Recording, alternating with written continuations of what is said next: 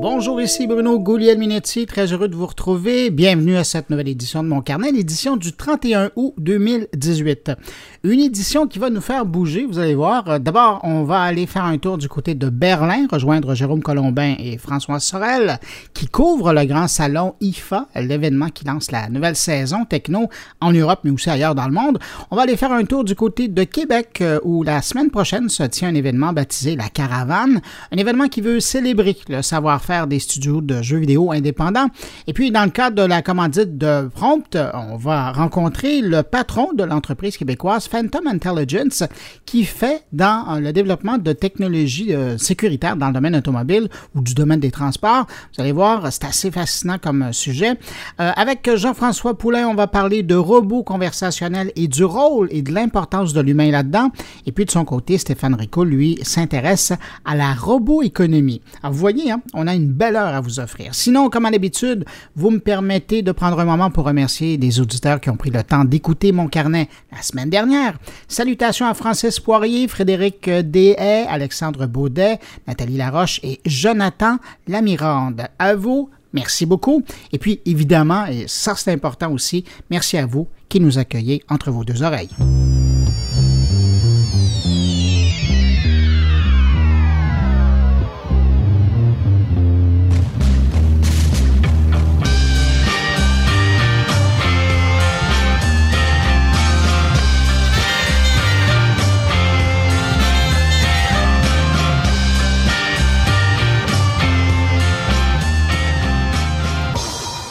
Alors tout de suite, euh, d'entrée de jeu, sans tarder, on va se rendre à Berlin pour aller rejoindre les deux animateurs vedettes de la techno française, François Sorel et Jérôme Colombin, pour parler de cette nouvelle édition du salon IFA 2018.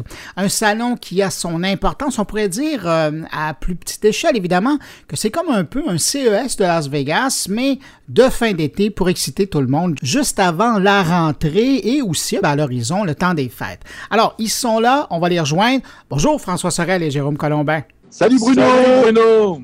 dis donc, vous avez pris un bel événement pour commencer votre nouvelle saison de diffusion? Ah ben oui, on a trouvé l'endroit. Ben, chaque année, on vient ici, on se dit que Berlin, finalement, c'est pas mal. C'est un peu là, euh, c'est un peu l'écran technologique de la rentrée, donc on vient. Et puis ça tombe bien parce que tu sais quoi, euh, on revient de vacances juste à ce moment-là. C'est vraiment le dernier week-end d'août qu'on reprend vraiment euh, les affaires sérieuses, on va dire enfin bon, il pleut, donc on est déprimé. Hein. Ouais, ouais, ouais. Jérôme est déprimé. Il commence à friser des cheveux en plus. C'est terrible. Euh, Jérôme, tiens, on va commencer par toi. Ton appréciation de l'édition 2018 euh, je, Tu veux que je sois très franc? Oui. franchement, c'est très, très mou. Bah, tu, tu, tu, vois, on parle beaucoup de, disruption, c'est le mot à la mode. Bah, L'IFA 2018, c'est le contraire de la disruption. Enfin, on a vu qu'on n'a qu'une journée de salon dans les, dans les jambes pour l'instant. Mais franchement, euh, on n'a rien vu d'extraordinaire, c'est que du déjà vu.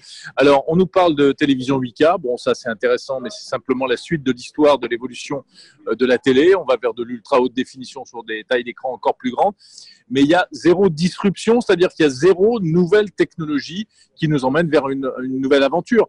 C'est vraiment que la suite des histoires qu'on connaît déjà, et des assistants vocaux, et des petits robots qu'on a déjà vus, etc., etc. Et François, c'est le même son de cloche? Euh, merci pour la cloche, Bruno, ça me fait plaisir. Non, mais écoute, tu sais, mais de temps en temps, je suis pas d'accord avec Jérôme, hein, et c'est peut-être aussi ce qui fait le, le, côté croustillant de notre duo. Mais là, malheureusement, je suis d'accord avec lui. Malheureusement, c'est un peu pépère, quoi. Tu vois, Sony euh, pépère, LG pépère. Alors il a, oui, ils sortent une télé. Bon, Samsung fait un petit peu plus d'efforts. On sent que eux, comme c'est la locomotive de la, de la télévision, ils sont obligés de, de, de, de sortir une innovation. Donc là, ils présentent leur télé 8K. Mais sincèrement, euh, là pour l'instant, alors ça fait que quelques heures que le salon, en plus le salon n'a pas ouvert, donc nous on voit que quelques que quelques brides, hein. mais pour l'instant, à part peut-être coup de théâtre d'un truc qui nous est passé, euh, euh, tu vois à côté, il n'y a pas grand chose. Voilà. Mais justement, vous en parlez de la télé 8K, c'est quoi? C'est parce que l'offre est pas là, parce que les gens sont pas prêts? Alors, la télé, non, les gens sont carrément pas prêts. Nous, on a fait un sondage ce soir pour 01net TV. Euh, euh, les gens trouvent que c'est inutile à 70%. C'est normal dans un sens. Euh, et en plus, il n'y a, a, pas de contenu. Il n'y a rien, il n'y a pas de contenu 8K à mettre dedans, sauf quelques programmes au Japon, sauf des choses qui arriveront sans doute en 2020, là encore du Japon, etc. mais surtout sur les, par exemple sur la télé qu'on a à la maison, qui doit être, je sais pas, un téléviseur 40 pouces, peut-être 50 pouces chez la majorité des gens, ben mettre de la 8K là-dessus, ça n'a pas beaucoup d'intérêt. Le seul intérêt, c'est si on achète un téléviseur encore plus grand. Ouais, voilà. Là, la 8K a du sens et elle est même indispensable. Et, et c'est vrai que nous, en France, enfin, surtout dans les grandes villes, il euh, n'y a pas de grands appartements, donc tu n'as pas, euh, pas forcément des murs qui font 10 euh, mètres sur 10 mètres. Et, et donc, les, les, les, télé, les grandes télés n'ont pas trop, trop de sens chez nous. Ouais, et, encore, moi, je, moi, je suis pas tout à fait d'accord. Quand tu as un 65 pouces à Paris, c'est déjà énorme, tu vois ce que je veux dire? Oui, mais on, y va, on va y venir. On va, on va venir à des très grands écrans. Mais pas les gens qui ont acheté un téléviseur il y a un an ou deux. Hein. Ouais, mais il faut que ça rentre aussi dans ton salon, tu vois. C'est ça le problème. Oui, oui, mais enfin, 2 mètres. Tu vas aux US, ils ont tous des, des salons qui font 60 euh, mètres carrés. Non, mais là, on parle de, par exemple, Samsung euh, présente un 85 pouces, ça fait 2 mètres 15 de diagonale. 2 mètres 15 de diagonale ça peut rentrer. Hein, va dire à ta femme, va dire à ta femme, chérie, je ramène un téléviseur de 85 pouces. Tu vas voir ce qui va se passer. Hein. Non, mais vas-y, on rigole. Et Bruno, je te tiens au courant de, la réaction de Madame Colomba. Hein. Je vais négocier. Non, mais c'est vrai, messieurs. Moi, j'avoue que la, seule fois que j'ai vu vraiment une expérience euh, réussie avec la 8K, c'est euh, chez euh, NHK à Tokyo, au Japon, où ils, ont le mur au complet. Mais sinon, en plus petit, avec le 4K, on est bien servi. Messieurs, Amazon ou Google Home domine? Ah, le, match Google Home Alexa. Je ne sais pas ce que tu en penses, mais j'ai l'impression qu'on voit un peu plus de Google Home cette année que d'Alexa, alors que l'année dernière, rappelle-toi, c'était un peu l'inverse. Oui, mais c'est la même histoire qu'au CES. C'est-à-dire que euh, Alexa s'était imposé en force au CES 2017 et en 2018, Google s'est dit on peut pas laisser le terrain euh, à Amazon et donc ils sont venus avec un énorme stand, plein de produits euh, compatibles, etc.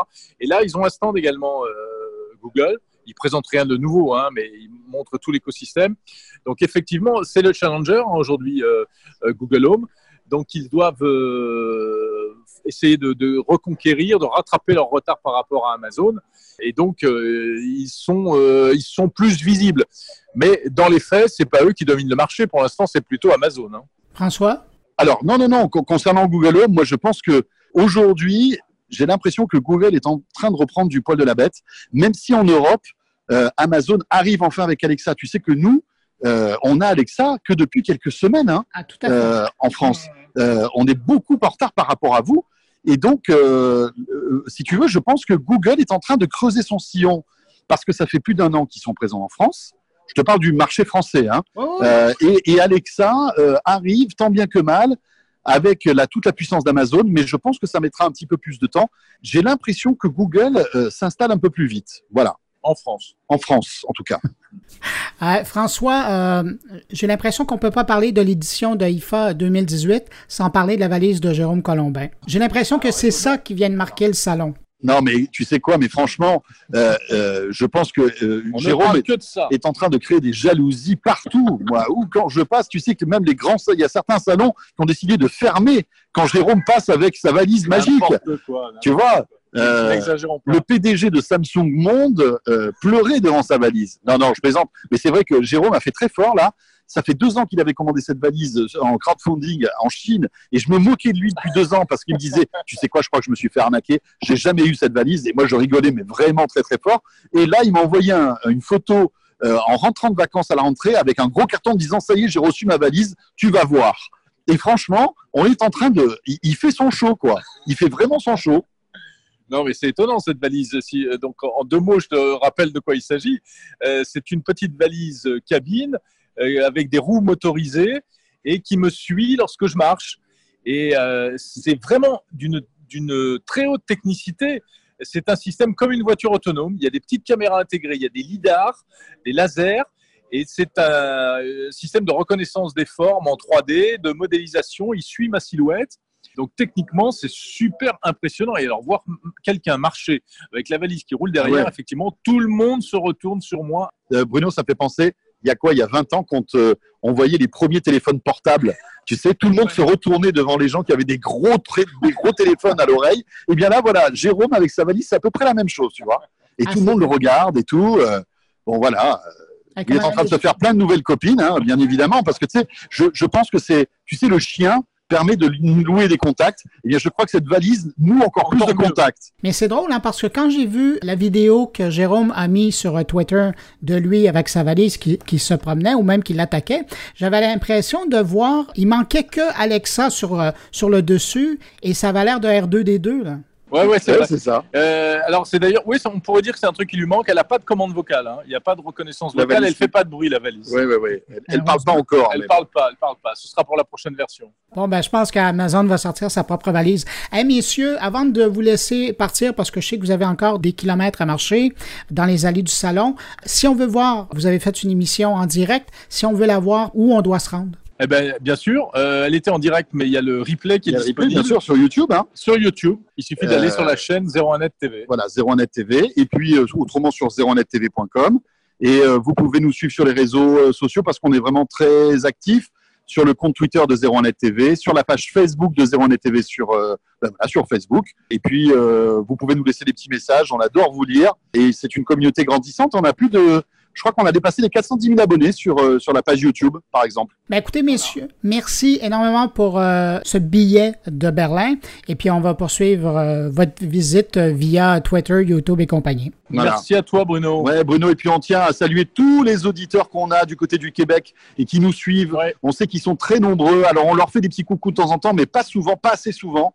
Et donc voilà, on vous embrasse. On sait que vous êtes très nombreux de l'autre côté de l'Atlantique à nous, à nous écouter, à nous regarder. Et on pense à vous, on vous embrasse. Allez, merci messieurs, puis continuez votre bon travail. À bientôt. À bientôt. Salut Bruno. Au revoir.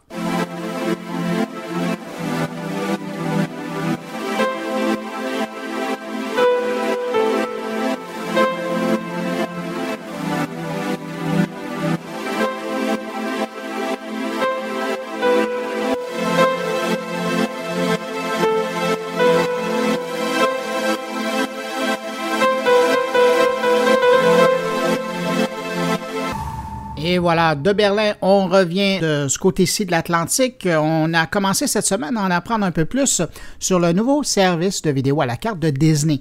D'abord, on a appris qu'il sera lancé à la fin de 2019 et qu'il s'appellera, enfin du moins c'est le nom aujourd'hui, Disney Play.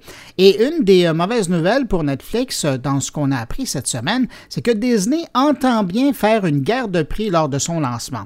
Et il veut absolument que son service soit le moins cher des deux. Pour le moment, le catalogue de Disney Plus sera composé de films et de séries de Disney, évidemment, avec en plus le catalogue de la 21st Century Fox qu'ils viennent d'acheter. Et, c'est aussi sur euh, Disney Play qu'on pourra voir les fameuses séries euh, Star Wars annoncées avec un budget de 100 millions de dollars l'épisode.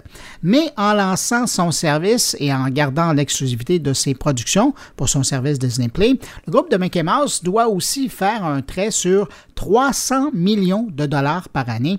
Ça, c'est ce que Netflix paie annuellement pour offrir les films de Disney sur sa plateforme. Alors préparez-vous maintenant mentalement dès l'an prochain tous les films de Disney qui sortiront sur le grand écran. On peut penser à Captain Marvel ou encore à Toy Story 4. Ben, tout ça, ça ne sera pas sur Netflix. Disney Play se gardera l'exclusivité.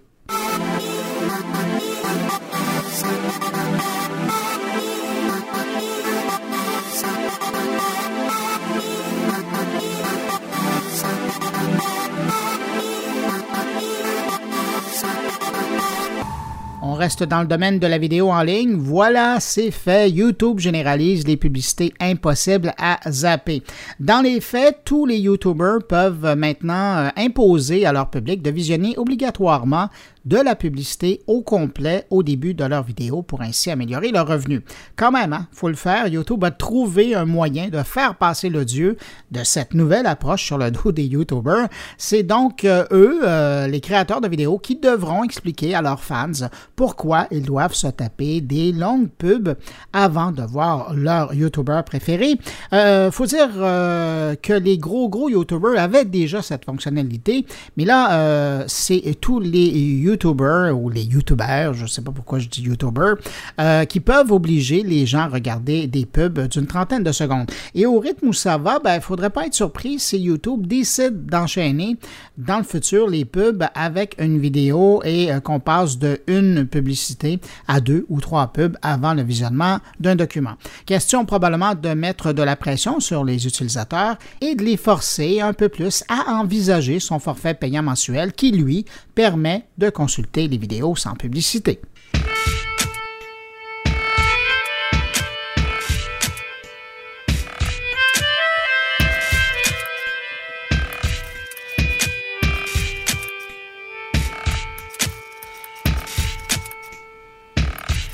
Et je conclus euh, toutes ces nouvelles concernant le monde de la vidéo en ligne avec celle de Facebook qui, cette semaine, vient de déployer à l'international l'accès de son service de vidéo Watch. Ça fait plus d'un an que le service était disponible aux États-Unis et il faut croire que c'était assez concluant puisque maintenant tous les utilisateurs de Facebook à travers le monde peuvent y accéder. Facebook Watch, c'est essentiellement un endroit, un portail pour être en contact avec la production vidéo des organisations, des entreprises euh, que vous suivez sur Facebook, plus des productions originales produites pour être diffusées sur Facebook. Dans mon cas, par exemple, ça va de l'émission quotidienne de Anderson Cooper sur Facebook que je vois, en passant par des vidéos du New York Times, des vidéos euh, sur des inventions et euh, des vidéos euh, des gags de Juste pour rire. Selon Facebook, chaque mois, plus de 50 millions de personnes viennent sur Watch pour consommer du contenu vidéo. Et là, on parle uniquement de chiffres qui sont bons pour les États-Unis. J'ai hâte de voir à quoi ça va ressembler comme audience une fois que la planète a commencé à fréquenter le service.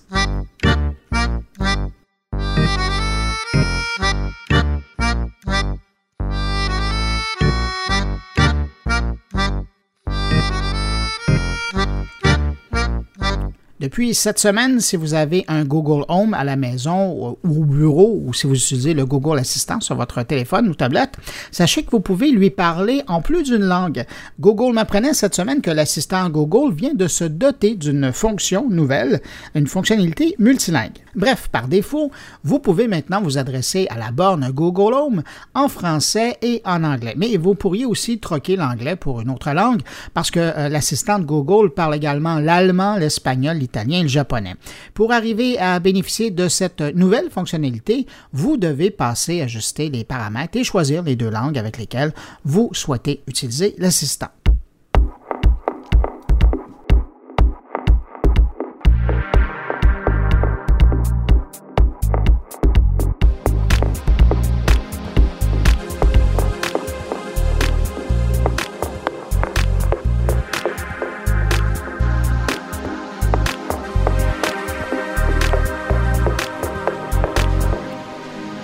Attirer votre attention euh, cette semaine vers un nouveau podcast qui a vu le jour euh, à la fin juillet. Euh, c'est produit par des femmes qui sont du milieu de la communication numérique. Le week-end dernier, j'ai vu apparaître la quatrième édition et je me suis dit que si vous ne connaissiez pas ça, ben, ça pourrait peut-être vous intéresser. Alors, c'est quoi URL? C'est le nom du podcast. Je vous laisse la co-animatrice Sarah Jane vous le dire elle-même. Non, mais dans le fond, URL, c'est une gang de filles qui parlent de technologie. C'est vrai. Et des filles qui parlent de technologie, ça parle d'autres femmes aussi qui travaillent aussi en technologie parce que on est ça, on est de même. Nous autres, les filles, on parle de, de ce qu'on connaît. Puis ça donne que nous autres, on en connaît d'autres femmes en technologie. T'as bien raison. Puis Julia, pourquoi est-ce qu'on parle de femmes en technologie? Parce que c'est important de dire qu'on est là, qu'on est présente, et étant donné qu'on est encore une certaine minorité dans le domaine, puis euh, on aimerait ça euh, arriver euh, plus proche de 50-50. T'as bien raison. Si vous êtes curieux, curieuse, euh, vous pouvez retrouver le podcast des URL. En passant, euh, c'est écrit U-R-E-L-L-E-S et non pas URL comme l'hyperlien. Donc, vous pouvez retrouver le podcast des URL euh, à partir de iTunes ou Google Play Music, mais aussi sur le portail québécois du podcast Balado Québec, où vous retrouverez également mon carnet, je le souligne.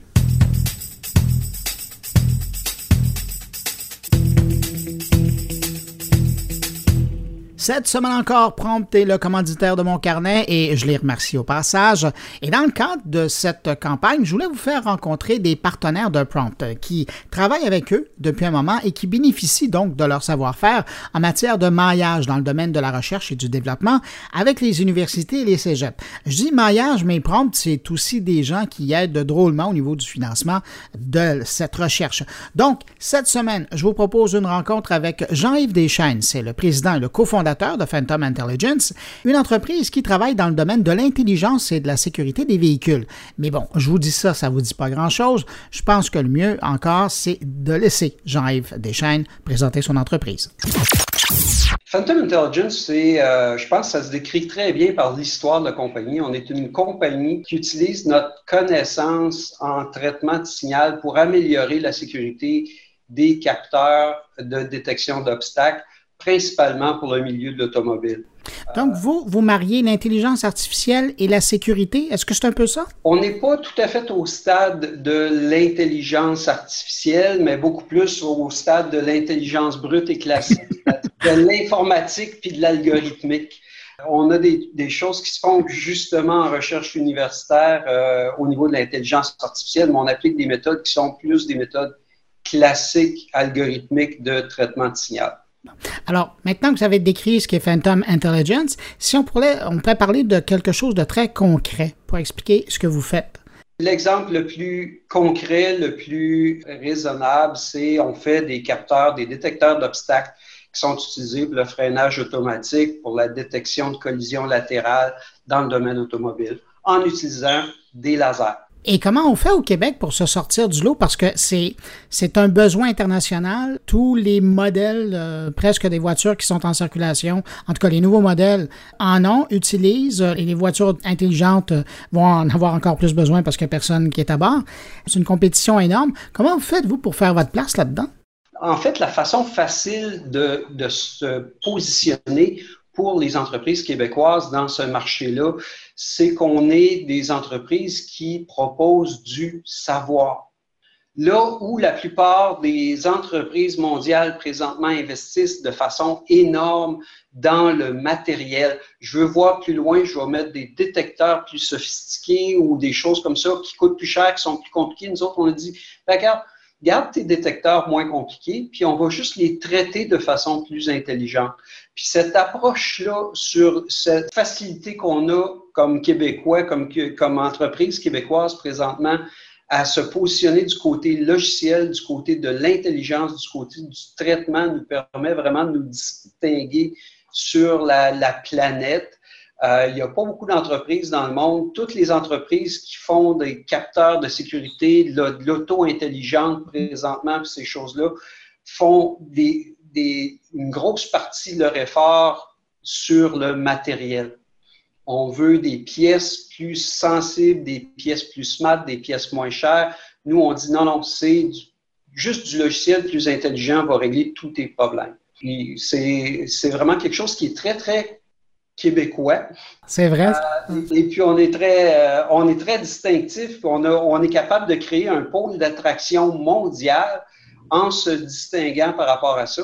Puis aussi en choisissant justement de ne pas compétitionner euh, les gros joueurs mondiaux sur leur terrain, mais plutôt d'arriver avec quelque chose qui est très, très complémentaire à ce qu'eux autres offrent.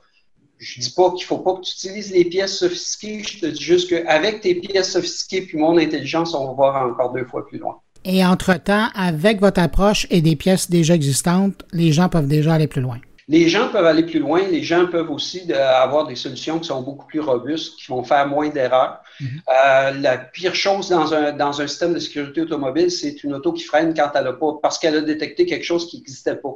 Mm-hmm. Donc, euh, cette capacité-là aussi à avoir des détections qui sont plus fiables, euh, c'est quelque chose qu'on est capable de, de, vendre facilement à l'industrie de l'automobile, euh, de diminuer les faux positifs. Pour une entreprise comme vous, euh, tout l'argument autour de l'auto intelligente, euh, ça représente quoi? Ben, pour nous, c'est un moteur super intéressant parce que ça crée une dynamique d'industrie qui fait que euh, au niveau financement, au niveau intérêt des médias, au niveau d'intérêt des compagnies de nos clientèles, c'est super intéressant. Mais en même temps, ce qui est paradoxal, par rapport à ça, c'est que l'auto intelligente, pour nous, c'est quelque chose qui s'en vient rapidement, mais ça, enlève aussi le focus sur l'aspect très court terme de on peut faire des choses immédiatement pour améliorer la sécurité des véhicules existants. Donc, il y a deux modèles d'affaires présentement, puis il y a deux modèles dans l'industrie euh, mondiale qui est le véhicule intelligent d'une part, où on cherche une fiabilité absolue et puis des solutions plus coûteuses parce que les modèles d'affaires des, compagnies automobiles sont différents.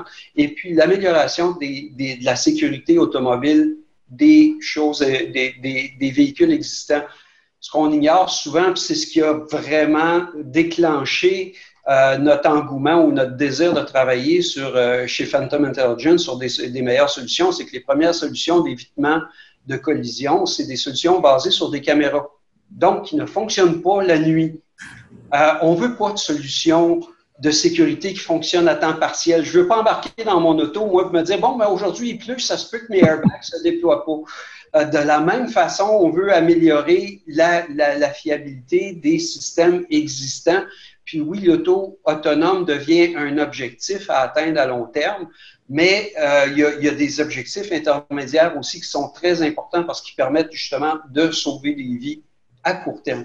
Cette approche euh, gros bon sens euh, qui fait très québécois, pour reprendre votre expression, ça vient d'où? Parce que vous, vous êtes cofondateur de, l'entreprise. Est-ce que c'est quelque chose que vous aviez déjà dans votre pratique? Bien, c'est quelque chose effectivement qui faisait euh, qu'on pouvait vendre facilement dans nos pratiques comme consultant technologique avant de, fonder la compagnie. Puis avec les expériences qu'on avait dans le passé, on a pour la plupart, puis dans mon cas, on a participé au démarrage de plusieurs entreprises techno au Québec. On a fait, euh, on a fait nos gaffes, on a fait nos erreurs.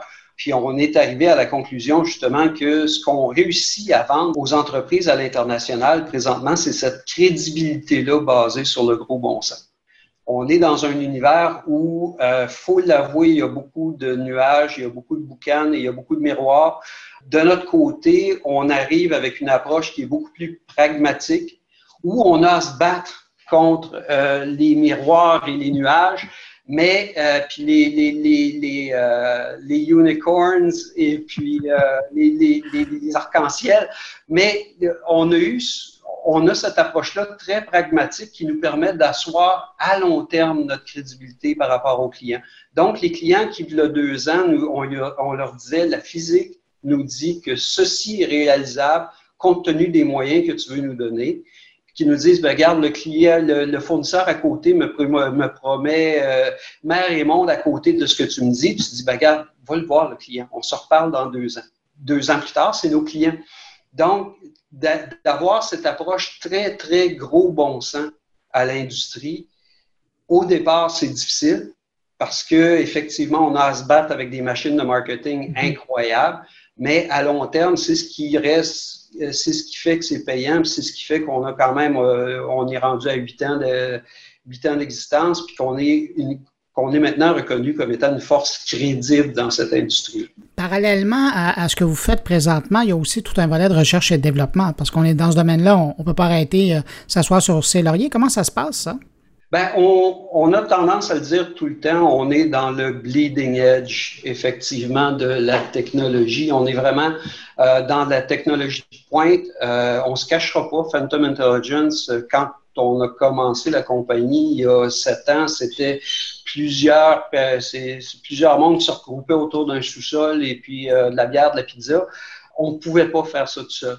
Puis, il y a beaucoup de, connaissances qu'on amenait de nos vies passées à faire euh, d'autres applications euh, crackpot euh, dans bien des cas, mais on, a beaucoup aussi à s'appuyer sur l'expertise existante de la communauté.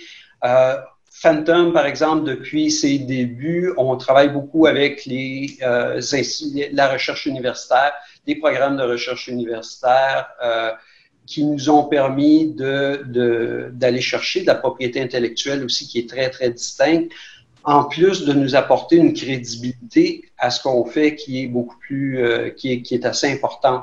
Fait que c'est un outil à la fois d'amélioration de notre compétitivité internationale au niveau du savoir, puis au niveau de la crédibilité euh, marketing. Euh, depuis le début, on a des programmes, par exemple, on, par, on, on parlait d'un programme comme Prompt, par exemple, qui finance la recherche universitaire. Depuis le début, on a des programmes euh, où il y a trois, quatre étudiants de maîtrise, doctorat qui travaillent avec nous à améliorer des aspects spécifiques de la solution. Ben pour nous, ça, ça se transforme avec les années en trois choses essentielles. Ça se transforme en brevet, ce qui est très, très important.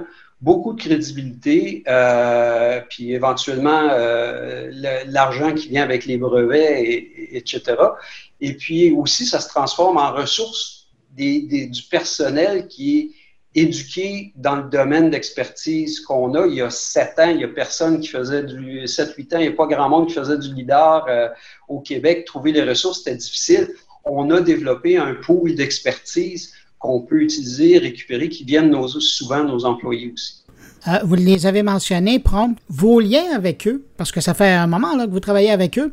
Comment ils fonctionnent? Est-ce qu'ils sont très présents? Est-ce qu'ils sont là au début? Comment ça se passe? Ben, Prompt, honnêtement, nous suivent de proche. Euh, Prompt, euh, l'organisme va nous, euh, va nous aider à trouver, à, à, structurer les programmes de recherche et financement, coordonne la recherche universitaire, la recherche industrielle.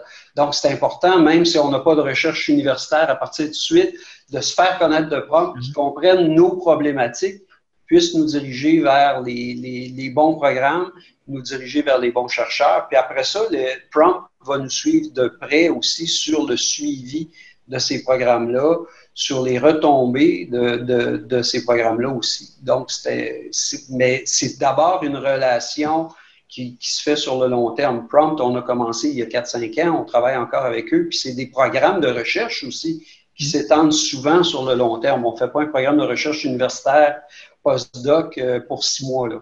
On s'investit comme entreprise dans ce domaine-là de recherche. On devient des co-chercheurs avec les universitaires, on devient des mentors par rapport à l'industrie. Puis Prompt va être un peu le gel euh, entre euh, les organismes, entre les différents intervenants, euh, que ce soit les universités, les instituts de recherche gouvernementaux, paragouvernementaux et l'industrie privée. souvent, c'est un, un mix de c'est pas habituellement une relation un à un avec une université, mais c'est un mix de plusieurs intervenants à différentes étapes du projet. Puis Prompt est capable d'aller euh, identifier les meilleurs intervenants, nous chercher des bonnes ressources euh, au moment où on en a besoin. Puis ça, c'est super intéressant aussi. M. Deschênes, est-ce que Phantom Intelligence serait à la même place si Prompt n'avait pas été dans le décor? Non. Non. Définitivement, nous, euh, comme je dis, c'est essentiel à notre stratégie comme compagnie qui est partie d'une très, très, très petite entreprise pour aller se chercher puis se positionner sur l'échiquier mondial, d'avoir cet effet de masse-là que la recherche universitaire nous permet d'aller chercher, que les autres organismes aussi de collaboration au niveau euh, marketing ou euh, exposition publique peuvent aller nous chercher, mais des organismes comme Prompt nous ont vraiment permis d'accélérer notre développement pour aller chercher un niveau. On n'est pas gêné de se présenter devant des entreprises qui sont des, du, top 10 euh, mondial et dire, regarde, non, non, mon, mon logo Phantom Intelligence à côté de telle, telle, telle compagnie, on n'est pas gêné. Parce que justement, on a établi rapidement, grâce à l'accélération de programmes comme les programmes de recherche qu'on fait avec Prompt, euh, un, niveau de compétence qu'on n'aurait pas pu faire par nous-mêmes. Dans cinq ans, Phantom Intelligence va être rendu où? Phantom Intelligence, on est, euh, on se voit comme, euh, je, le définis souvent comme modèle, ce qu'on est dans le fond dans le monde du leader, c'est le Intel Insight. On est dans la sécurité, dans l'amélioration de la sécurité, l'amélioration de, on veut sauver des vies. C'est une mission qu'on se donne. Le LIDAR, c'est la première porte, c'est notre premier moyen, c'est la première technologie qu'on a choisie pour pénétrer ce secteur-là puis achever cette mission-là. Mais Phantom Intelligence va devenir un, leader dans, dont la connaissance, dont les, justement les algorithmes vont avoir été développés, vont se retrouver partout où on peut améliorer la sécurité, faciliter la fluidité des déplacements, améliorer euh, le confort des gens, mais principalement, justement, sauver des vies puis améliorer la sécurité. Jean-Yves Deschênes, merci beaucoup pour votre temps. Merci pour cette entrevue. Ça fait plaisir. Voilà les propos de Jean-Yves Deschaines, président et cofondateur de Phantom Intelligence et, euh, comme vous l'avez entendu, fier partenaire de Prompt. Et parlant de Prompt, je vous rappelle que le consortium est toujours à la recherche de projets pour le programme de financement sur l'innovation en transport intelligent et durable. Alors, je vous donne l'adresse web si vous désirez de l'information sur le programme ou les contacter directement. Vous allez sur les www.promptinov.com, prompt, P-R-O-M-P-T-I nnov en un mot.com. Et juste au cas, vous trouverez un lien vers le site de Prompt à partir de la page de moncarnet.com.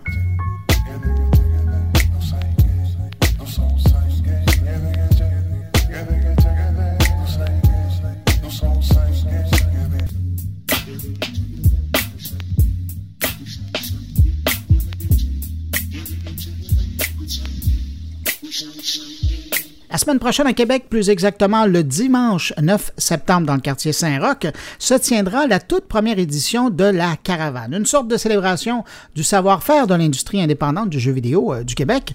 Et pour en savoir plus sur l'événement, j'ai contacté Mariona Ferrer, qui est la coproductrice de l'événement, et justement, elle nous parle de la Caravane. Caravane est en fait une initiative de la Guilde des développeurs de vidéo indépendants du Québec, qui est une coopérative qui ressemble les studios indépendants, et de Québec International.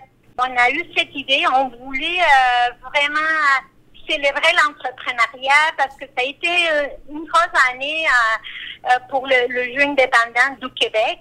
donc, on s'est dit qu'il fallait mettre en valeur des résultats qu'on voyait de jeux qui sautaient, de grande qualité qui avaient... qui, sortaient à l'international, des éditeurs qui venaient chercher ces, produits. Donc, on, s'est dit, ben, célébrons ça et essayons aussi de mailler les différents pôles régionaux au Québec. Parce que, ben, vous le savez, on est le plus important hub de création de jeux au Canada, le cinquième au monde. Donc, euh, ben, il faut travailler fort, il faut travailler fort, il faut aller ensemble, faut euh, se donner les moyens et les outils pour aider cette créativité qu'on a ici à, la raison pour laquelle on se parle, ben, d'une part, évidemment, c'est pour euh, faire un coup de chapeau à l'événement. Je trouve que c'est une bonne idée. Mais vous le disiez, il y a aussi un volet euh, au public. Et donc, à compter de 11 heures le dimanche 9 septembre, vous invitez le public à venir voir les productions. Exactement c'est important, sont de propriété intellectuelle euh, made in Québec, c'est important. Donc, on a sept studios de Montréal et sept de Québec. On fait les démos dans une place publique, euh, à plein air, euh, ouvert à tout le monde. On a Sweet Bandits, on a Bishop Games, on a plusieurs qui, qui viennent de lancer en 2018 leur jeu. Ça a été une année extraordinaire. En terminant, qui dit euh, caravane dit donc qu'il va y avoir un déplacement. Vous le disiez, vous commencez cette année avec Québec. Les prochaines destinations, est-ce que vous les connaissez et est-ce que vous savez à quel moment? Non, on, en a parlé. C'est sûr qu'il y a euh, Sherbrooke, Montréal, Saguenay qui, qui aussi. Donc, euh, ça, c'est, ça serait lors du débriefing qu'on va pouvoir décider. Pour nous, c'est aussi la, première édition, donc on, va en apprendre. Ben, en tout cas, je trouve que c'est une belle initiative. Alors, je le rappelle, donc au cœur du quartier euh, techno de Saint-Roch à Québec, plus précisément à la place de l'Université du Québec, donc dimanche le 9 septembre prochain, de 11h à 15h, le public est invité. Auparavant, samedi et dimanche matin, ça sera plus des gens de l'industrie ou, ou les étudiants.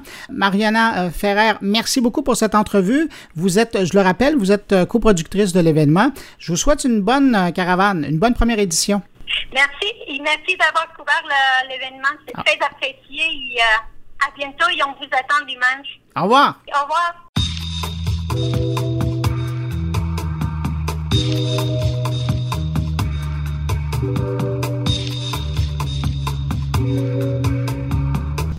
C'est maintenant le temps d'aller rejoindre Jean-François Poulain qui, euh, cette semaine, ben d'abord, bonjour Jean-François. Bonjour Bruno. Dis donc, cette semaine, tu nous parles de robots conversationnels. Ben oui, absolument. J'ai euh, fait une belle entrevue avec euh, Kevin Gauthier qui travaille pour la compagnie Smoosh. Smoosh avec un C, hein, pas avec un A. Moi, j'ai toujours tendance à mettre un S. C'est une compagnie montréalaise, puis ça fait quelques années qu'ils sont dans le background. Puis là, ils commencent à prendre un petit peu d'expansion.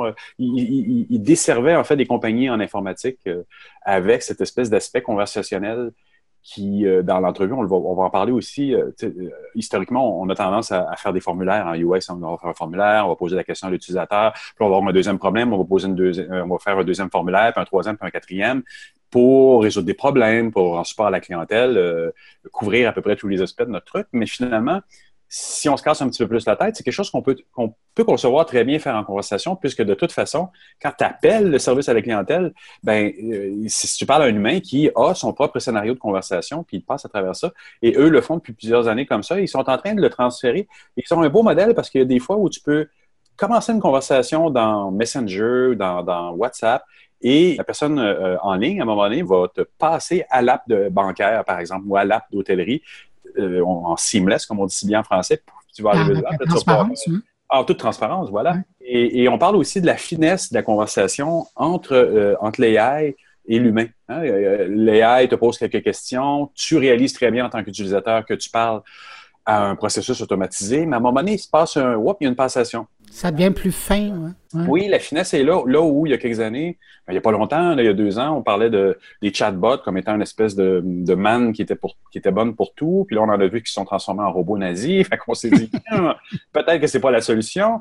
Puis, j'ai vu ça dernièrement dans les entrevues que, que, que j'ai fait ici, que l'AI a besoin d'un petit coup de main. Il y a une intégration de l'humain dans le processus d'apprentissage, dans le fait de, OK, l'AI t'amène, va, va, décanter un énorme monceau d'informations, va le ramener vers l'humain. L'humain va encore avoir à dire oui, c'est pertinent, non, c'est pas pertinent, je te le redonne et améliore maintenant ton processus de relecture par rapport à ce que moi, puis ce que je veux moi en tant qu'utilisateur. c'est là où euh, on parle de deep learning. Je pense que c'est un petit peu ça aussi. L'humain a encore sa place là-dedans. C'est intéressant parce que tu me rappelles ce dont je parlais, je pense que c'est la semaine dernière ou la semaine précédente. Dans mon carnet, il y a cette histoire des gens de Microsoft au Japon ou en Chine, pardon, qui sont en train de travailler sur une intelligence artificielle qui travaille à écrire de la poésie, qui fait de la poésie à partir d'une image. Et il y a deux étapes là-dedans. Il y a d'abord l'intelligence artificielle qui écrit, qui compose le, le poème. Et il y a une seconde intelligence qui, elle, juge de la qualité. Et quand elle trouve que ça va, elle envoie un humain. Et c'est l'humain qui valide pour la machine et le remet dans la machine. Et tant qu'il n'est pas content, l'humain, ben la machine retravaille, retravaille, retravaille. C'est intéressant. C'est un parallèle. C'est intéressant, puis c'est aussi c'est un espèce de débat là-dedans, parce qu'au fur et à mesure que l'humain est impliqué, on, s'entend que ce que l'AI fait, le fait pour l'humain. Mais l'humain qui juge introduit un billet dans le processus qui est le sien, qui est culturellement ce monsieur japonais ou chinois qui est en train de faire le, jugement de ce qui lui est donné. c'est à se demander quand ça va être, par exemple, pour aller chercher des fake data ou des, fake news, des choses comme ça, bien, la personne qui est quand même sollicitée pour dire ce que tu es en train de me donner, c'est un fake news, raffine ton processus. Ouais, mais le petit moment d'humanité là-dedans vient d'insérer dans la machine la, petite note humaine, justement, qui, fait la différence. Ah non, ça soulève des questions. Hey Jean-François, cette rencontre-là, là, tu me disais ça, hein, il y avait tellement de matériel, puis ça a été tellement intéressant que ça a duré une demi-heure. Mais ce qu'on va entendre, c'est, euh, j'allais dire, c'est une best-of, un condensé. C'est la version Mon Carnet, mais euh, toutes, les, toutes les versions longues que, que j'ai fait dans la dernière année euh, dans, dans, le cadre de Mon Carnet, ben, je les ai gardées parce que des fois, il y a des choses qui sont... Ah non, puis des fois, il y a des, des entretiens, on voudrait que ça dure plus longtemps. Là. Ben oui, là, si j'avais la chance avec toi, c'est sûr que je mettrais 30 minutes, mais le format, c'est 15, mais des fois, la conversation dure. Quelqu'un qui aime l'entrevue, on va entendre, l'extrait dont on va entendre, il peut entendre la version intégrale où? Chez, euh, sur le site de UXers, de THE en anglais, hein, T-H-E-U-X-E-R-S.com, parce qu'on a des entrevues en anglais, en français, donc on s'internationalise, on, on, la joue à la française, hein, qu'est-ce que tu veux, on est comme ça. Qu'est-ce que tu veux. Eh ben voilà, puis, puis, euh, puis on, tous les trucs peuvent être retrouvés là. On est euh, sur Google Home, on est sur tous les, les, mêmes canaux que, que mon carnet. Puis ben voilà, je vous invite à venir nous écouter si vous êtes quelqu'un qui aime spécifiquement l'expérience utilisateur. On en a pour votre argent. Et Jean-François, quant à ton invité, on va en parler avec qui donc? Alors, on va parler avec euh, Kevin Gauthier de chez Smoosh, euh, qui est euh, donc la personne en charge de l'expérience utilisateur chez Smoosh. Ben, on écoute tout de suite l'entrevue. Merci. Hein. Merci, Bruno. Bonjour, Kevin. Est-ce que tu peux me dire un petit peu qu'est-ce que fait Smoosh? D'ailleurs, j'aime beaucoup le nom, Smoosh. C'est le fun, ça, se prononce bien dans plein de langues. en fait, ce qu'on fait chez Smooch, on est une plateforme axée messagerie entreprise client, donc B2C. Et puis, ce qu'on permet, c'est tant aux fabricants de logiciels qu'aux compagnies elles-mêmes qui veulent investir dans leur stratégie de communication, de parler avec leurs clients sur tous les canaux existants. Euh, ces canaux-là, en fait, je parle de Facebook Messenger, de WhatsApp, Twitter, toutes ces plateformes de messagerie qui existent déjà, aussi SMS qui continue d'être important, email également, mais aussi les plateformes de voix comme euh, Google Assistant, Alexa. Puis il y a plein d'autres plateformes qui, qui continuent d'émerger parce que c'est quand même un marché en mouvement. Fait Apple Business Chat Apple est en train de, de se positionner avec son, euh, son canal aussi qui se trouve à être finalement la communication avec les business dans iMessage. Euh, ça, c'est en accès limité en ce moment. Donc, c'est un marché qui est en, en émergence. Euh, donc, ce qu'on permet, c'est à nos clients, par exemple, euh, euh l'hôtel Four Seasons, une chaîne d'hôtels, qui veut offrir une meilleure expérience client, de, communiquer avec ses utilisateurs, de permettre de réserver une chambre, de demander de l'information, de commander un service ou remplir un questionnaire de satisfaction à partir des applications de messagerie, euh, Facebook Messenger, WhatsApp, etc. Puis vous, vous jouez de la façon dont je le comprends. Enfin, vous avez cette opportunité-là. Il, y a beaucoup d'entrevues que j'ai fait dans les derniers mois. Vous utilisez définitivement le potentiel qu'un service à la clientèle n'est pas connecté nécessairement 24 heures sur 24. Et comment donc je prends mon client euh, que je suis capable de m'en occuper finement, mais que le client en même temps il comprenne qu'il n'est pas en train de parler avec un vrai être humain. Tout à fait. Ben nous notre focus euh, c'est pas tant dans l'automatisation pure dure, là, dites les, les bots, mais c'est vraiment dans la relation euh, client, la communication où il y a un humain dans le processus. Maintenant, c'est pas parce qu'il y a un humain dans le processus qu'il n'y a pas de l'intelligence qui se fait en arrière. Puis là, les gens disent ben où sont les bots? Les bots ont disparu. Les bots n'ont pas disparu, mais ils sont devenus transparents. Euh, parce que maintenant, c'est plus intelligent. En fait, c'est l'humain et l'automatisation, l'intelligence qui travaillent de pair pour euh, augmenter le travail de l'humain puis offrir un meilleur service. Donc, oui, on joue dans l'intelligence. On n'est pas un fournisseur d'intelligence, mais en fait, ce qu'on offre, c'est vraiment l'espèce de, de, de, de, fabrique, de layer qui connecte tout ça pour permettre aux entreprises euh, de parler sur les canaux, mais aussi en arrière, d'impliquer tous les, logiciels puis d'avoir un stack assez complexe qui permet d'intégrer tout ça ensemble. Parce qu'il il y a beaucoup de compagnies qui se sont rendues compte, en fait, aujourd'hui dans le marché, c'est vrai, si tu cherches un fournisseur de logiciels, euh, de services clients, puis que tu veux aussi faire de l'intelligence, ben tu ne trouveras pas ça euh, off the shelf. Il va falloir que tu connectes plusieurs choses ensemble. Puis souvent, ces services, ces, ces services-là, ces applications-là sont fermées. Donc, Smooch permet de relier toutes ces choses-là en arrière, euh, dans le back-end, mais aussi tous les, canaux en avant pour que la conversation de soit euh, vraiment unifiée. Donc, si quelqu'un communique sur Facebook Messenger une journée, puis que plus tard, il vient sur mon site web et puis envoie des emails ou euh, le, chat sur le site web, bien, tout ça, c'est unifié. Puis en arrière, l'agent, il a le contexte complet, puis il n'y a pas besoin de répéter la conversation. Donc, on veut finalement euh, s'éloigner des modèles traditionnels où est-ce que, bon, tu, tu, communiques au téléphone et puis euh, tu es mis en attente, tu parles à quelqu'un, finalement, on te transfère, tu dois répéter la même chose. Donc, ça, c'est c'est ce qu'on de... de, de, nos, de nos grands euh, compagnies de téléphone cellulaire en ce moment. Là. On te redemande ton numéro de téléphone alors que tu viens de donner euh, en attente. C'est frustrant. Tout à fait. C'est vrai au niveau du téléphone. C'est encore la, majorité, mais même aussi au niveau du, live chat plus traditionnel où est-ce qu'il peut y avoir une communication qui se fait, puis à la fin de la communication, ben la communication est fermée c'est pas asynchrone euh, vraiment. Donc, ça se fait dans un fil continu. Ben, souvent, euh, si tu rouvres le live chat la journée d'après, la personne n'a pas idée de qu'est-ce qui s'est passé par le passé, puis on parle le contexte de l'utilisateur.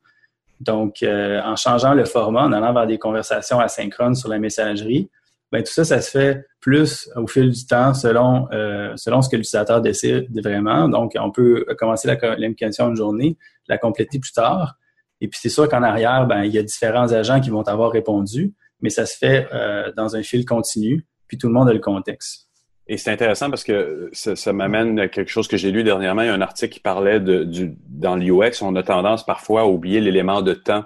Donc, vous, vous tenez, vous venez bien compte de ça dans le sens où tu es en première rencontre avec ton client, mais s'il revient le lendemain, le surlendemain ou un mois plus tard, ben le contexte de conversation que j'ai eu avec lui, il est maintenu. Tout à fait, puis c'est vraiment important. Certaines compagnies ont essayé de le faire puis se sont plantées un peu. Euh, donc, l'expérience que ça peut donner, c'est que l'utilisateur communique sur Facebook Messenger avec la compagnie. Pour lui, dans son interface, il voit un fil continu. Puis, euh, bon, en fois, il a l'impression de parler avec euh, compagnie, euh, compagnie ABC, mais en arrière, il y a un agent qui répond, qui, qui, qui prend parole pour la compagnie. Et puis, si cette personne le quitte puis qu'une autre personne revient, ben, pour l'utilisateur, lui, c'est continu, mais de l'autre côté, si la personne n'a pas le contexte, ben, on a une, expérience qui est complètement brisée. Donc, ben, on est là pour résoudre ce problème. Ah, c'est intéressant ça. Puis c'est vraiment les choses qu'on voit dans l'intelligence artificielle aussi, où tu parlais de tout à l'heure de, de, de l'interaction fine entre. Il y a un moment où c'est un AI qui te parle, il y a un moment où c'est un humain qui te parle, puis ça devient transparent. Ou, il y a quelques années, je pense, il y a même deux ans, au WAC, tout le monde ne jurait que par des bots conversationnels. Mm-hmm. Je pense qu'on en a vu la limite rapidement, puis ça s'est estompé un peu dans les offres qu'on faisait à nos clients parce qu'on se disait comment je fais pour vraiment simuler? Tu, tu peux pas simuler complètement un humain, mais comme vous le faites, tu peux, à un moment donné, passer la parole à un humain au moment où l'utilisateur sait, puis je l'ai vu dans vos démos sur votre site, vous le faites super bien, c'est, il y a vraiment une conversation, il y a une prise d'information, tu sais que tu parles à un bot, puis à un Mhm. moment donné, pouf, je te passe à l'application, je te passe à la conversation réelle avec l'humain. Oui, ben, c'est ça. Dans le fond, il faut s'adapter aussi aux, aux nouvelles générations. Euh, comme tu discutais dans dans d'autres de tes rencontres, ben, aujourd'hui, le- les nouvelles générations sont habituées d'avoir ces conversations-là avec, euh, avec les marques, le font sur les médias sociaux, le font sur Instagram. Et puis, euh, pour la plupart, euh, c'est pas vraiment dérangeant, en fait, de naviguer entre un humain et euh, une conversation plus automatisée, tant que les règles sont claires, tant que le service qui est offert est bon aussi. Donc, au début de la conversation, un, un robot, une automatisation peut euh, proposer des questions, aller chercher un peu plus d'informations, après ça passer à, à un humain, comme par exemple euh, un robot qui aiderait des conseillers immobiliers à trouver des, des, euh, des maisons pour, euh, pour leurs utilisateurs. Ben, à un moment donné, le conseiller immobilier s'introduit. Là, c'est là qu'on on, bâtit vraiment la relation plus humaine. Puis par l'automatisation, finalement, on est capable d'offrir une relation qui est, un peu paradoxale, mais la- la- l'amener à la technologie là-dedans, ça nous permet d'avoir quelque chose qui est plus humain. Une fois que le conseiller s'est présenté, ben, par la suite, on peut retourner à une certaine forme d'automatisation ou de semi-automatisation, où est-ce que à toutes les semaines, à tous les jours, on envoie des nouvelles offres de, de maisons qui, euh, qui correspondent aux critères. Et euh, puisque c'est dans le fil d'une conversation, ben, la personne peut, si elle le veut, poser des questions. Et puis là, l'humain peut revenir puis faire ce que lui seulement est capable de faire vraiment, puis pas passer son temps sur des trucs qui peuvent être automatisés.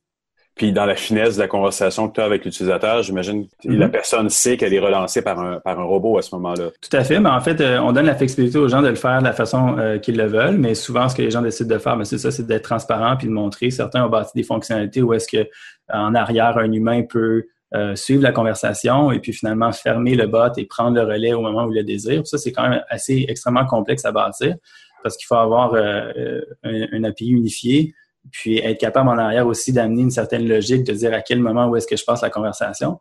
Parfois, ça peut se faire en parallèle, puis parfois aussi, on veut, on veut essayer de bloquer parce que euh, on veut pas nécessairement que toutes les conversations s'envoient dans un système, puis on veut pas déranger nos agents en arrière si le besoin est pas là. Donc, euh, avec Smooch, c'est possible de décider à quel moment est-ce que la conversation euh, va s'en aller dans, dans, dans un système euh, donné pour qu'un humain puisse prendre le relais. Puis j'ai vu aussi que vous faites dans, dans le côté seamless, le, dans le côté qui, qui, est facile pour un utilisateur, vous pouvez switcher quelqu'un qui est en conversation avec euh, le service à la clientèle, puis à un moment donné, le service à la clientèle il dit voulez-vous passer dans votre interface bancaire, par exemple? Une des choses euh, qui, est, qui, est, assez unique à Smooch, euh, parce qu'on a cette API unifiée là, euh, ben, au niveau confidentiel, on peut bouger les utilisateurs d'un canal à un autre. Donc, par exemple, s'il y a une conversation euh, avec un service bancaire qui commence sur Facebook Messenger, au moment de faire la transaction, on ne pourra pas nécessairement faire ça sur Facebook Messenger, euh, puis rendre cette information-là disponible euh, chez Facebook. Donc, ce qu'on permet de faire, c'est d'envoyer une action dans la conversation qui va permettre à l'utilisateur, disons, de, lancer un chat web qui, lui, va être encrypté à 100 mais tout en gardant le contexte. Donc, ça se fait, ça se fait euh, complètement là, de façon transparente. Je pense que les utilisateurs n'ont pas, ont pas nécessairement euh, de problème avec, avec euh, l'AI tant que le service est bon, tant qu'on respecte euh, les, les, bonnes conventions, les bonnes pratiques d'expérience utilisateur. Donc, euh, pour ça, ben, c'est vraiment le contexte qui est la clé de la solution. Euh, tout le monde doit avoir le même contexte, que ce soit le, les, les, les, processus automatisés que que les humains aussi. Là. Puis, puis ça m'amène aussi, évidemment, il y a encore énormément d'entreprises qui ont d'énormes formulaires sur leur site. On, on, parle, quand on dit de conversationnel comme ça, quand on parle d'engin conversationnel, on dit, mais c'est carrément un remplacement à, à, ces énormes formulaires qu'on retrouve dans certains sites parce qu'on te demande certaines choses, des fois sont hors contexte, alors que dans une conversation où les choix s'imposent, mm -hmm. on parle d'une relation qui est vraiment beaucoup plus intéressante. Oui, tout à fait. Euh, ben, c'est plusieurs l'ont vu là, mais le, le, simple fait de remplacer un formulaire par une conversation qui remplit les mêmes besoins euh, peut amener euh, un, un, boost là, dramatique au niveau de, du engagement. J'ai vu ça sur votre site aussi. Vous dites que c'est 50 des users qui décrochent sur un formulaire, mais c'est 10 seulement dans le flow d'une conversation, si je ne m'abuse? Oui, oui. Ça, c'est les statistiques qu'on a vues chez certains de nos clients. puis la raison pour ça, en fait, ben encore, c'est ça. C'est une question démographique. C'est vrai dans la plupart des démographiques, mais c'est encore plus vrai chez, chez les plus jeunes. ils désirent avoir une, conversation avec les, avec les marques. Euh, puis dans ce, dans ce cas-ci, où est-ce qu'un bot euh, prend l'information, ben si ça se fait en dehors d'un formulaire, quand la personne a une question, ben justement, elle peut poser sa question, puis un humain peut venir aider au moment précis. Euh, puis après ça, la personne peut continuer son travail dit plus automatisé en répondant aux questions qu'elle a eues à travers le flow. Et, et, ça, ça sans compter le fait que si la personne a à revenir interagir, comme on le disait tout à l'heure, euh, le, le, bot ne va pas nécessairement lui reposer les mêmes questions qu'il lui aurait posées précédemment. Il a appris des questions qu'il a, posées précédemment, qui, est une valeur ajoutée incroyable. Tout à fait, tout à fait.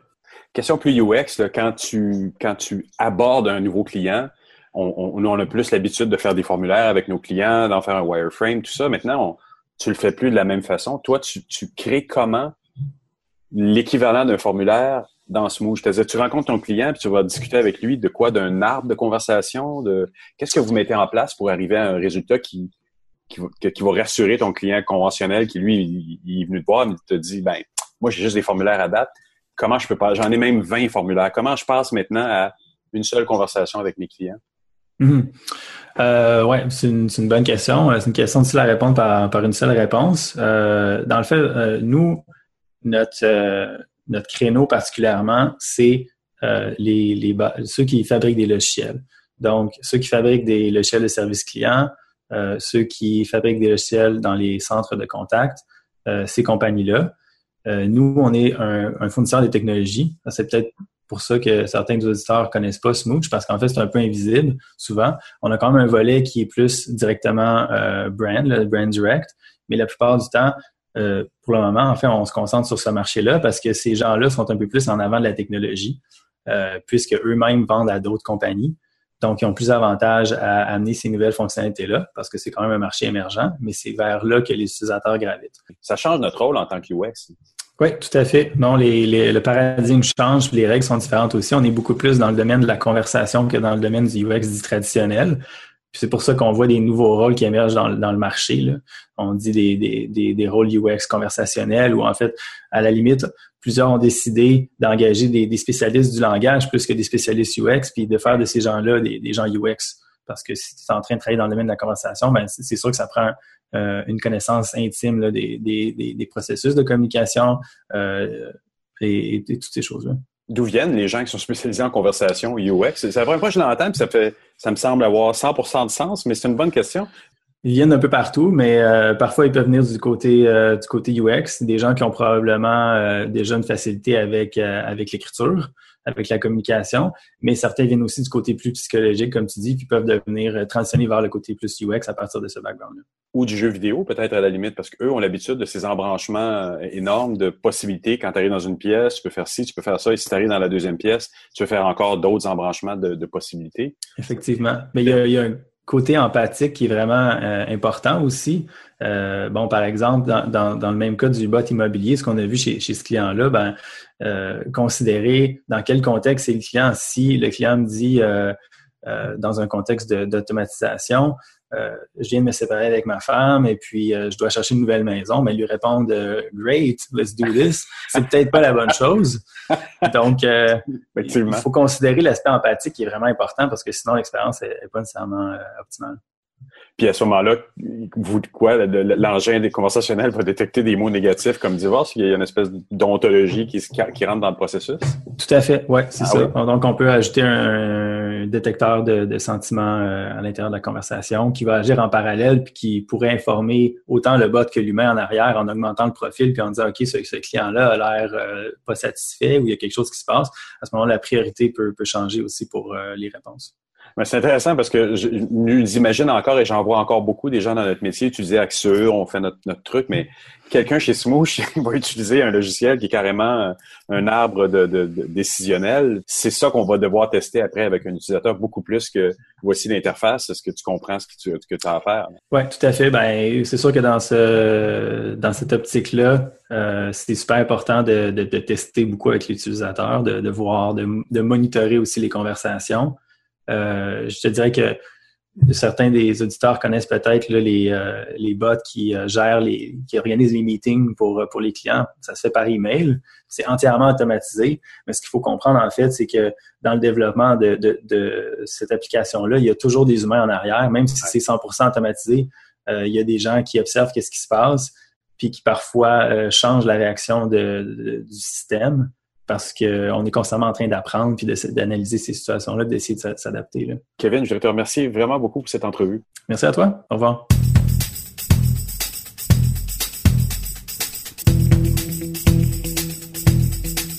On est presque arrivé à la fin de mon carnet, mais vous le savez ce que je vous réserve pour la fin le billet de Stéphane Ricollet. Oui, il est de retour après une pause estivale bien méritée. Alors cette semaine, Stéphane s'intéresse à la robo-économie. On l'écoute.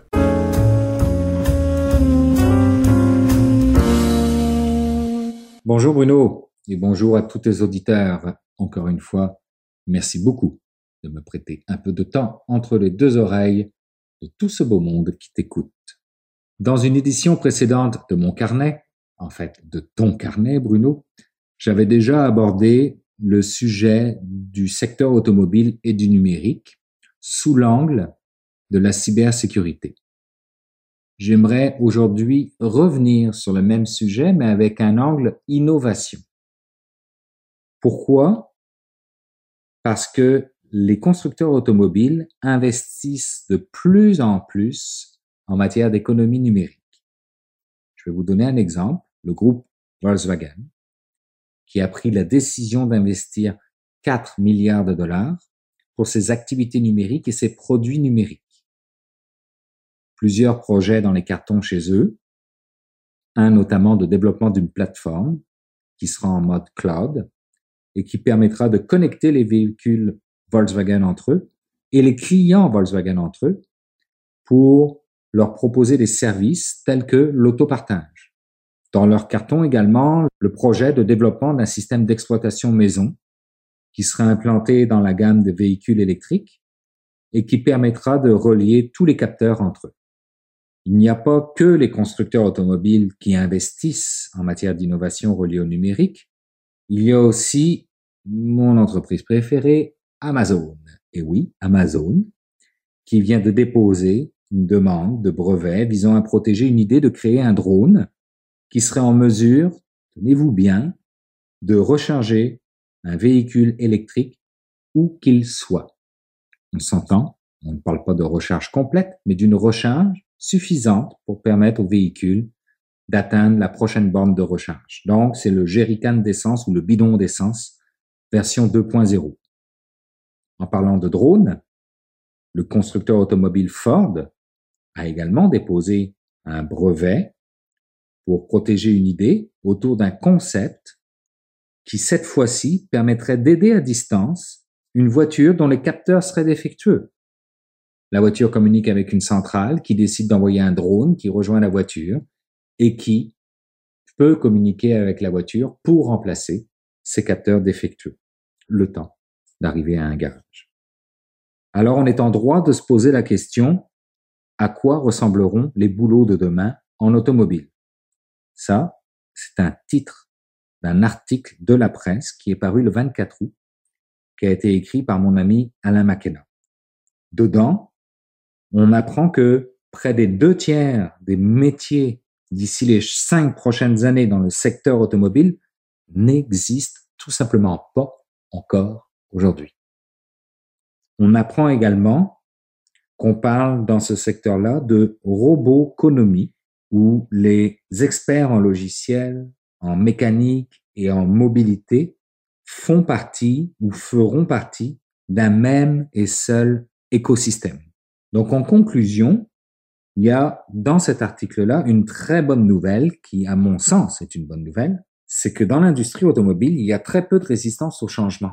Il y a près de 74% des employés du secteur qui se disent favorables à cette transformation de leur industrie vers une économie numérique.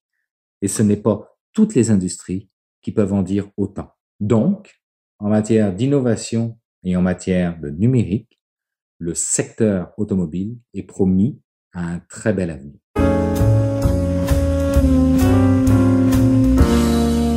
J'espère qu'il y a des gens du secteur de l'automobile qui écoutent euh, mon carnet cette semaine parce qu'ils vont être pas mal heureux d'entendre ça. Merci Stéphane pour ce billet presque de science-fiction avec tous ces drones qui vont venir nous aider un jour. Eh bien voilà, c'est avec ce billet que cette édition de mon carnet se termine. J'espère que vous avez apprécié. J'en profite pour remercier une dernière fois l'équipe de Prompt euh, de se joindre à mon carnet. C'est bien apprécié.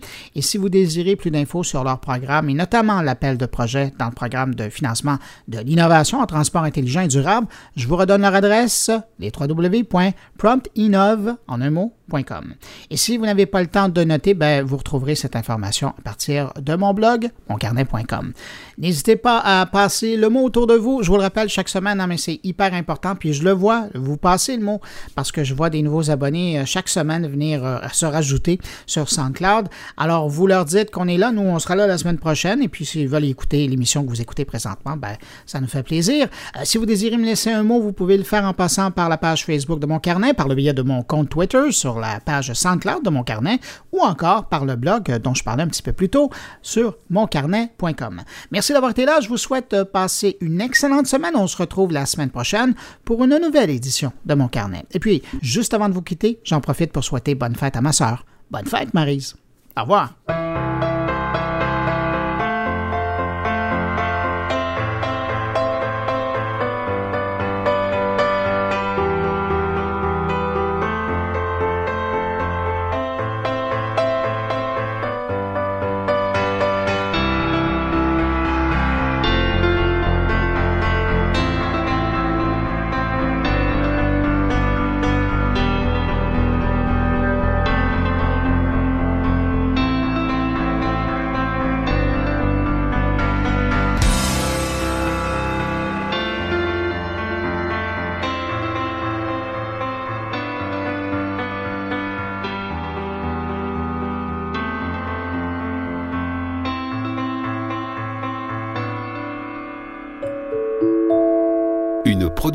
goulielminetti.com